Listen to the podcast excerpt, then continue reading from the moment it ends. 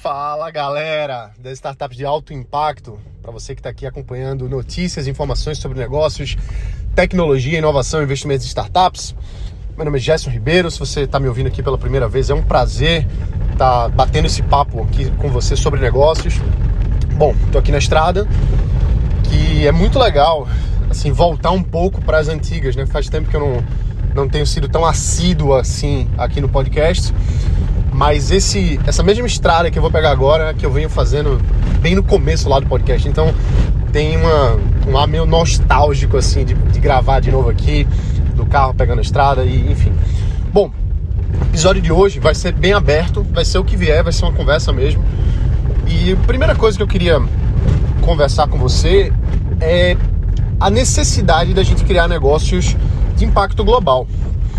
Assim, eu venho há muitos anos desenvolvendo negócios no Brasil, interagindo com investidores fora do Brasil também, em outros lugares. E assim, a, a necessidade que eu, que, eu, que eu percebo é de negócios brasileiros terem um, um, uma, um direcionamento global. Uma vez eu estava no Vale do Silício e eu fui num fundo de investimento, um dos maiores do mundo. O maior, na verdade, é um dos maiores fundos de investimentos de negócios de educação, de edtechs, que, foi lá na Learn Capital. Eu fui lá algumas vezes. E uma vez eu estava conversando com um dos investidores chamado Michael. Deixa eu só tomar cuidado aqui, porque estou na estrada, entrando aqui na estradinha, pegando aqui a BR. Bom, e aí vamos lá. Então, estava conversando com o Michael e estava fazendo um pitch de uma das minhas startups um, um tempo atrás. E ele falou para mim o seguinte: olha, Gerson, é o seguinte. Aqui a gente só investe em dois tipos de empresa. Ou nas empresas que vão dominar o seu país, que vão ser a maior do país, ou empresas que já são globais. E isso foi uma coisa que eu nunca me esqueci no Michael falando isso. E a gente teve outras conversas em outros momentos, até não só lá no Vale do Silício, a gente se encontrou no Texas também, lá no South by Southwest, em Austin, né? Em Austin? É, Austin, no Texas. E aí aquilo ficou na minha cabeça porque, assim, na época, naquela startup que a gente estava desenvolvendo, isso faz um tempinho já, a gente estava com o objetivo de ser o maior do Brasil, mas a gente, assim, a gente se via, antes de ter essa conversa com, com o Mike e com outros fundos também, mas a gente se via como um player no Brasil. A gente se via, pô, a gente quer lançar, a gente está lançando, a gente está criando. Enfim, a gente, foi, foi uma jornada muito bacana. A gente chegou a receber 2 milhões de reais de investimento na época. É, só que assim, a gente tinha uma visão assim de, pô, somos um, um player, estamos aqui com o nosso negócio e a gente quer, quer crescer e tal. Só que ouvir o cara dizer que precisa ser a maior do país ou global desde o começo, isso girou uma chavezinha na minha cabeça. Porque eu vejo muitas startups, no Brasil principalmente, dizendo assim: ah, a gente vai ser a maior aqui e tal, da nossa cidade, da nossa região ah, aqui de, de Santa Catarina, aqui de, do Rio Grande do Sul, aqui de não sei de onde, e não olha para o que é uma startup de fato, assim, para a definição de startup. A gente tem que olhar para quais que são os princípios que fazem uma coisa ser realmente valiosa. E não é só o propósito. Ah, nós queremos mudar, não sei o que e tal. Não é só isso. Uma startup ela é um negócio e pela definição de startup, ela precisa ser escalável. Ou seja, ela precisa crescer, ela precisa expandir, ela precisa dominar. Ela precisa ter uma taxa de crescimento alta para ela ser relevante, para ela ser interessante. Então, quando eu vejo empreendedores que estão no começo e começam a falar, ah, a gente está aqui e tal, nossos, nossas metas para o futuro são essas, e muitas vezes são metas pequenas. Eu virei sócio de uma empresa de, de blockchain e eu tava, tava dando, tava auxiliando né, o CEO. E aí ele falando assim, eu pedi para ele, olha, na nossa próxima reunião, você precisa me trazer aqui quais são as metas SMART. Para quem não sabe o que é meta SMART, tem que pesquisar aí, mas de forma simples e rápida. São metas que são específicas, mensuráveis, alcançáveis, relevantes e com tempo final. E ele disse, olha, tá aqui, você precisa fazer as, as suas metas SMART para o negócio e me apresenta agora semana que vem. Passou uma semana, o CEO chegou para mim e disse assim: Olha, tá aqui as metas Smart. E ele estava fazendo um negócio assim, crédito carbono, etc., blockchain, super interessante o negócio, tanto é que eu acabei entrando como sócio. É... E aí, as metas dele eram muito pequenas. Muito pequenas. Era coisa assim, tipo, em 10 anos a gente quer estar tá faturando 10 milhões de reais, alguma coisa assim. E eu, cara, isso aqui não faz o menor sentido. Não faz sentido você começar um negócio num baita um mercado. Um, um negócio assim que tem um potencial de bilhão, de bilhões. Não faz sentido você estar tá me dizendo que você vai ter um, um ou um faturamento, eu não lembro agora exatamente. Se era um faturamento, se era um valuation de 10 milhões de reais em 10 anos. Isso aí não é grande o bastante, assim, isso não, não faz sentido. Então, aumenta aí alguns zeros nessa projeção e vamos trabalhar para atingir essas, essas metas, com vários zeros a mais, para casa de bilhões. Porque assim, se você está no mercado blockchain, crédito carbono, seja brasileiro, seja global, não faz sentido você estar tá avaliando alguns, milhão, alguns milhões de reais em vários anos para frente. Você tem que estar tá pensando com cabeça de, de, de fundo, né? De, de, uma cabeça assim, geral, macro. Não pode pensar no micro, ah, a gente vai conseguir. Não, cara, tem que fazer uma meta grande para você buscar essa, atingir esses objetivos grandes. É o que Jorge Paulo fala. Pensar grande pensar pequeno dá o mesmo trabalho. Poxa, mas isso não é atingível, isso aí não é, não dá para, lógico que dá.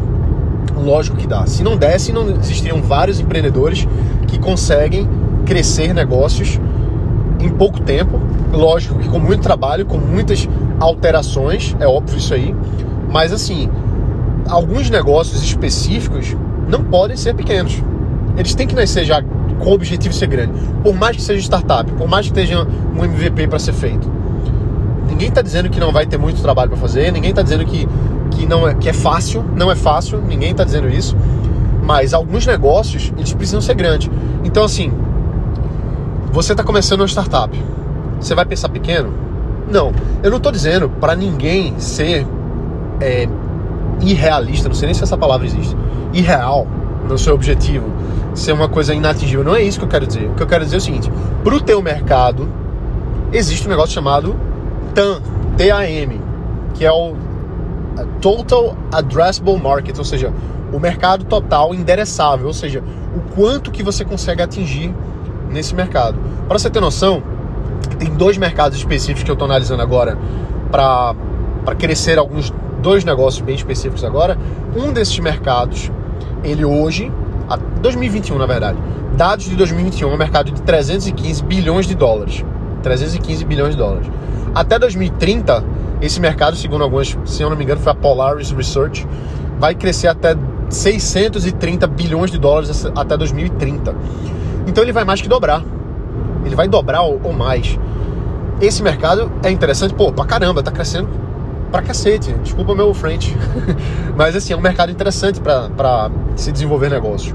Um outro mercado que a gente está avaliando é um mercado que ele tá hoje, ele ele é um mercado de 4,15, se eu não me engano, 4,15 trilhões de dólares. Trilhões de dólares. Até 2028 vai crescer para 5 ponto alguma coisa trilhões de dólares. O crescimento não é tão grande em termos de percentuais em relação ao outro, mas pô, é um mercado gigante. Já é um mercado extremamente consolidado, um mercado grande. Então assim, vamos dizer que você vai entrar em um ou em outro, tá? Eu sei que os dois é, inclusive são ordens de grandeza diferentes, né? um é 10 vezes maior que o outro, mas não importa. São mercados relevantes, são mercados interessantes. Aí você vai entrar no mercado desse e vai dizer assim: ah, eu quero faturar nos próximos 10 anos 3 milhões de dólares. Pô, não faz sentido. Não faz sentido. Você tem que objetivar dentro da sua realidade, dentro do seu mercado, um, um, um objetivo relevante para você, tá? Tem um cara que eu gosto muito de acompanhar, quem, quem fala bem inglês aí, recomendo, talvez você que esteja me ouvindo já acompanhe, chamado Alex Hormozy. É um baita do empresário americano, hoje ele é investidor, ele tem a sua própria private equity, ele criou a, o, o, o, grupo de investimento dele, que ele investe em, em empresas lá nos Estados Unidos. E ele fala, e ele tem uma pegada que é a marca dele, que é de 100 milhões de dólares. Tudo para ele é 100 milhões de dólares. Nossas empresas faturam 100 milhões, já faturaram 100 milhões, agora as novas empresas faturam 200 milhões por ano.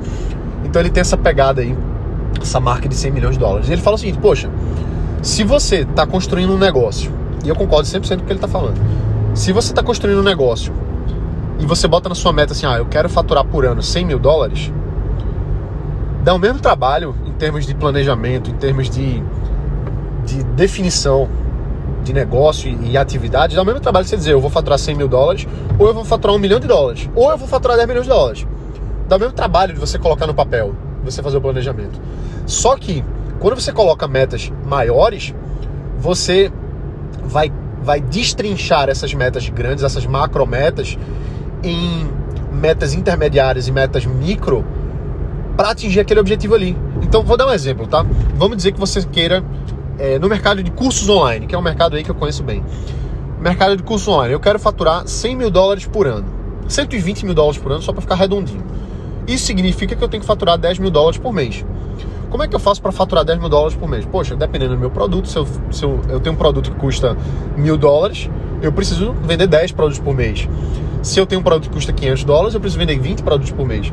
Então eu vou criar ferramentas de venda, vou criar funis de venda, vou criar um webinário, vou fazer um lançamento, vou fazer, seja lá o que for, parcerias, afiliados, para vender 20 produtos de 500 dólares por mês para atingir meu faturamento de 10 mil dólares por mês, para naturalmente atingir 100, 120 mil dólares de faturamento por ano. Show, beleza. Dá o mesmo trabalho de você planejar isso, você dizer o seguinte: olha, eu quero faturar 1 milhão e 200 mil dólares por ano. Para fazer isso, eu preciso faturar 100 mil dólares por mês. Para faturar 100 mil dólares por mês, eu preciso vender 10 produtos de 10 mil dólares ou 100 produtos de mil dólares. E aí você vai destrinchando. Pô, Gerson, mas é muito fácil falar. E o Excel, ele aceita tudo. Todo mundo é rico no Excel. Faz muito, é muito fácil você colocar isso no Excel e, e dar certo, vamos dizer assim, né? No Excel, pelo menos. É, é verdade, só que assim, quando você começa com metas mais arrojadas, você abre a possibilidade de você atingir essas metas mais arrojadas. Você busca elas de uma forma mais é, sólida do que se você simplesmente colocar uma meta mais, mais uma meta menor, uma meta mais, mais fraquinha, vamos dizer assim. Então, assim, vai dar trabalho, os dois vão dar trabalho. Agora, quando você se coloca numa opção, numa opção não, num objetivo, numa meta, num, num objetivo mesmo, de você ter uma, um, um alcance maior, um faturamento maior, um, target mais alto, você vai naturalmente buscar aquilo ali. Então, por exemplo, pô, eu quero faturar 1 milhão e 200 mil dólares por mês. Desculpa, ó, por mês, olha que legal. Vamos faturar isso aí por ano, tá? Aí, o que, que você vai ter que fazer para faturar isso por ano? Ah, eu vou ter que, é, enfim, vou ter que fazer coisas que eu não faria se fosse simplesmente 120 mil dólares por ano. Você vai ter que ir atrás de um outro parceiro, você vai ter que ir atrás de um outro, de outra coisa. Então, assim, você naturalmente vai ter que fazer mais para atingir aquilo, entendeu? Você vai ter que atingir mais. É... Isso dá o mesmo trabalho na hora de você planejar. Na hora de trabalhar, pode ser que dê um pouco mais de trabalho um ou outro, mas não importa. O que importa assim, é que jogo você quer jogar. Então, voltando para aquele, aquele empreendedor, né, que o CEO da empresa, eu falei para ele, velho, não faz sentido você não estar tá pensando em faturar alguns bilhões aí de dólares em 10 anos nesse tipo de negócio. Porque você está falando de, um, de um, um tipo de, de, produto, um tipo de projeto que pode crescer muito. E o mercado de blockchain, por exemplo, é um mercado que, é, que ele está se consolidando. Ele está buscando, ele está indo atrás. O mercado como um todo, né? como se fosse uma pessoa, mas na verdade o mercado como um todo ele está expandindo e se solidificando em grandes players. Para você ter noção, eu fui num evento em Luxemburgo para fundos de investimento, para bancos. Para quem não sabe, Luxemburgo é, é um país no, no, centro da Europa, é um país que é do tamanho de uma cidadezinha, ele é pequeno, é um, é um dos menores países do mundo. Se eu não me engano, é o país mais rico per capita do mundo, porque tem pouquíssimas pessoas na população e a, a, a grana que gira lá é muito alta, então o PIB é muito alto, por conta dos bancos. E eu estava nesse evento para bancos, lá em Luxemburgo, e isso foi em 2015, 2016, eu acho, 2016. E o que acontece? O evento lá em 2016 era sobre blockchain, não era sobre Bitcoin, não era sobre criptomoeda, não era. Isso inclusive foi antes do mega boom das criptomoedas, antes de 2018, mais ou menos, 17, 18. Ou seja, foi uns dois anos antes. E aí, esses grandes bancos já estavam incorporando isso para dentro deles, lá em 2016 antes do, do boom para o mercado varejo, vamos chamar assim, né? para o mercado geral. Então esses caras já estão incorporando isso. O que eu quero dizer com isso? o mercado global blockchain só vai se consolidar mais. E é um mercado que hoje já giram bilhões aí. Pesquisa, desenvolvimento, soluções, etc. Então por que, que você, hoje, isso faz uns dois anos, mais ou menos, é, hoje, dois anos atrás, por que, que você vai criar um negócio desse, em cima disso, para você faturar uns, alguns milhões de, de reais ou de dólares? Não faz sentido, você tem que ter uma visão maior. Então, essa foi a, a, a, a o, o, food for thought, né? Tipo, a, o alimento para pensar que eu passei para aquele, para aquele, pro CEO. E ele me trouxe na outra semana metas mais arrojadas e aí a gente desenvolveu em cima disso. Então, assim, voltando pro que o Michael me falou lá no, no, no, no Vale do Silício, na primeira reunião que eu tive com ele, anos e anos atrás. Caramba, quase 10 anos atrás, literalmente. É uma década, né? E aí, o que, que o Michael falou? Você tem que ser o maior do, do seu país ou você tem que ser o maior do mundo. Então, não faz sentido você estar tá começando uma startup, você estar tá investindo numa startup, tem vários investidores aqui que, que escutam o podcast. Não faz sentido você investir num negócio que não vai crescer muito. Em termos de, de, retorno de investimento, cada startup que você investe tem que lhe retornar no mínimo 10 vezes que você investiu de retorno. Ou seja, a grana que você vai colocar, vamos dizer que você colocou um milhão de reais numa startup, você investiu um milhão. Ela tem que voltar 10 milhões para o seu bolso. Inclusive porque você, ao longo dos anos, vai investir em outras startups e outras não vão dar certo. Então, o retorno geral tem que dar 10 vezes o que você colocou para a tese começar a fazer sentido. Então, assim, é, esse é o, é o food for thought aí que eu, que eu passei para esse CEO. E são aprendizados que a gente vai tendo ao longo dos anos que, que vão, vão pegando na gente, entendeu? Assim, por isso que eu falo, e em uma das minhas empresas, a gente levava empresários, investidores para o Vale do Silício, para outros lugares também, é, justamente para abrir a cabeça.